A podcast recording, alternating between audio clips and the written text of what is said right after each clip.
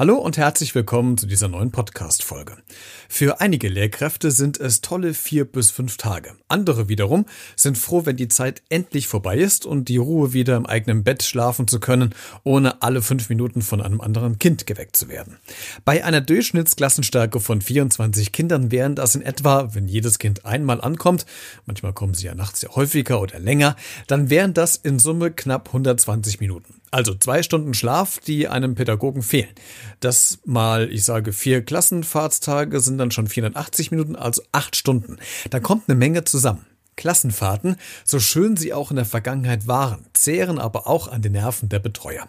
Kleiner Tipp an Referendare und Junglehrer, nehmt euch das Wochenende nach der Klassenfahrt mal eher nichts vor, du bist einfach nur blatt und schläfst durch. Wenn man aber einen gesunden Schlaf hat, so wie ich, dann sind Klassenfahrten aber eigentlich sehr entspannt. Also für mich. Für meine Kollegin aber leider absolut nicht. Und nach der letzten Klassenfahrt mit ihr, es war übrigens auch die erste, kam dann der Satz, als wir uns morgens am Frühstückstisch gut gelaunt, also ich war war gut gelaunt trafen, mit dir fahre ich nie wieder auf Klassenfahrt.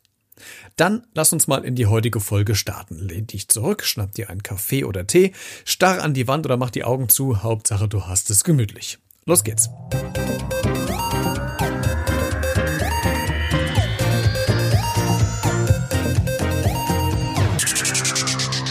Folge 12. Mit dir fahre ich nie wieder auf Klassenfahrt. Ich genieße es immer, wenn ich mit Klassen auf Klassenfahrten unterwegs bin, egal ob es sich dabei um die eigene oder eine andere Klasse handelt, wenn man als Begleitperson mitfahren kann. In den Tagen, wo man mit den Kindern unterwegs ist, lernt man diese und auch zum Teil die Kollegen noch einmal von einer ganz anderen, privateren Seite kennen. Man entdeckt Macken und auch Talente, die so vorher gar nicht ersichtlich wurden. Oft waren es die Abschlussfahrten der vierten Klassen, die diese Tage so besonders gemacht haben. Ein paar Tage weg von den Eltern, mit den Freunden sich ein Zimmer teilen, Nachtwanderung, Grillen, einfach mal spielen und Kind sein können. Letzteres können tatsächlich leider nicht immer alle Kinder und gerade bei diesen, die es im Alltag doch eher schwer haben, ist es toll zu sehen, wie die aufblühen, wenn sie mal rauskommen aus ihrem gewohnten Kreis. So eine Klassenfahrt steht wieder an. Mit insgesamt drei Klassen, also rund 70 Schülern und vier Kollegen und Kolleginnen sind wir also unterwegs. Meine Teampartnerin fährt mit uns, anderen zum ersten Mal mit und so viel vorweg mit mir das letzte Mal. Nach einer etwas längeren Busfahrt kommen wir also in unsere Unterkunft an und alle sind schon mega aufgeregt, wie es denn nun weitergeht. Beziehungsweise, was denn jetzt so ansteht. Natürlich die Zimmerbelegung interessiert jeden brennend. Wer hat das coolste Zimmer? Wer das aufgeräumteste? Es wird schon heiß diskutiert, wer die beste Gruppe ist. Also die Kids haben schon keine Gedanken mehr an zu Hause. Und an dieser Stelle einen lieben Gruß an die Eltern. Sie glauben gar nicht, wie schnell ihre Kids die Gedanken an zu Hause verlieren können. Bei einigen ist das schon mit dem Verschließen der Bustür geschehen. Zack. Wer sind meine Eltern? Kenne ich nicht. Der erste Nachmittag steht zur freien Verfügung. Das heißt, die Gegend wird erkundet, was wiederum heißt, die Jungs spielen Fußball und die Mädels sind im Zimmer und quatschen. Leider muss ich dieses Rollenklischee aufnehmen, weil es einfach so ist. Wir treffen uns etwas später am Abend zum Abendessen wieder im großen Saal. Es werden Tischdienste verteilt und es wird natürlich zu Abend gegessen.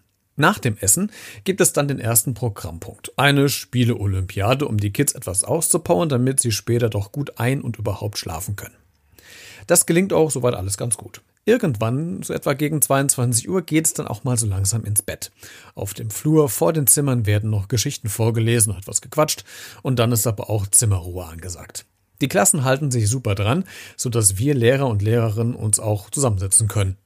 Der nächste Tag muss noch etwas vorbereitet werden und natürlich wird auch noch privat ein bisschen gequatscht. Einer von uns Kollegen ist immer auf Hab-Acht-Stellung, falls jemand mal mit Heimweh oder Schlaflosigkeit ankommt. Aber tatsächlich kommt niemand. Toll. Ein gemütlicher erster Abend geht vorbei und wir hauen uns auch in die Lehrerkabine und schlafen. Sogar durch. Also ich jedenfalls. Am nächsten Morgen heißt es Frühstück gegen 9 Uhr. Wir Lehrkräfte haben uns aber schon früher im Frühstücksraum verabredet, um in Ruhe den ersten Kaffee trinken zu können. Alle anderen waren schon da. Ich habe etwas gebummelt und stoße sehr gut gelaunt und erholt zur Gruppe hinzu mit den Worten Wow, so gut geschlafen habe ich ja schon lange nicht mehr. Völlige Ruhe bei uns, keiner kam an. Meine Teampartnerin, die gegenüber auf dem Stuhl sitzt, schaut überhaupt nicht glücklich aus. Die Kaffeetasse klirrt auf dem Untersetzer. Sie schaut mich an, zugegebenermaßen mit ein paar Augenringen um verzerrtem Gesicht. Gut geschlafen? Völlige Ruhe? Also ich weiß ja nicht, auf welcher Klassenfahrt du bist. Hier war es aber heute Nacht etwas ganz anders. Was? Wieso? frage ich nach. Aber von unseren Kids ist doch keiner nachts angekommen, oder? Nein, wie kommst du darauf? Bei mir standen die nur von drei bis sechs Uhr fast immer wieder stündlich jemand vor der Tür. Oh, warum waren die denn nicht bei mir? frage ich fürsorglich nach. Sie waren ja bei dir. Sie haben minutenlang geklopft und gerufen und sich gegenseitig dadurch auf dem Flur wach gemacht. Und was macht der Bäcker? Richtig, der pennt einfach weiter. Das ist mir sichtlich sehr unangenehm, weil ich tatsächlich einen sehr tiefen Schlaf besitze und dann überhaupt nichts mehr mitbekomme. Die ersten Schüler kommen in den Frühstücksraum, natürlich auch aus unserer Klasse, und ein paar können sich einen Kommentar mir gegenüber nicht verkneifen. Na, Herr Becker, gut geschlafen? Anscheinend ja, Sie haben uns ja nicht gehört, als wir geklopft haben, nachts.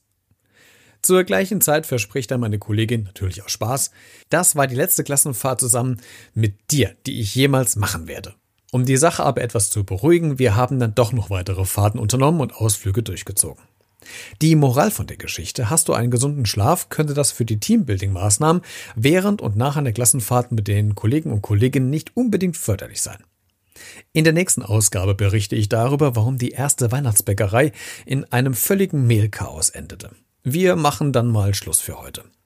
Wenn du noch eine kuriose, witzige oder rührende Geschichte hast, dann schreibe gerne eine E-Mail an hallo-herr-becker.t-online.de oder kontaktiere mich über die sozialen Medien. Alle Geschichten bleiben anonym und es werden keine Namen genannt. Ich bin sehr gespannt, was du so zu erzählen hast.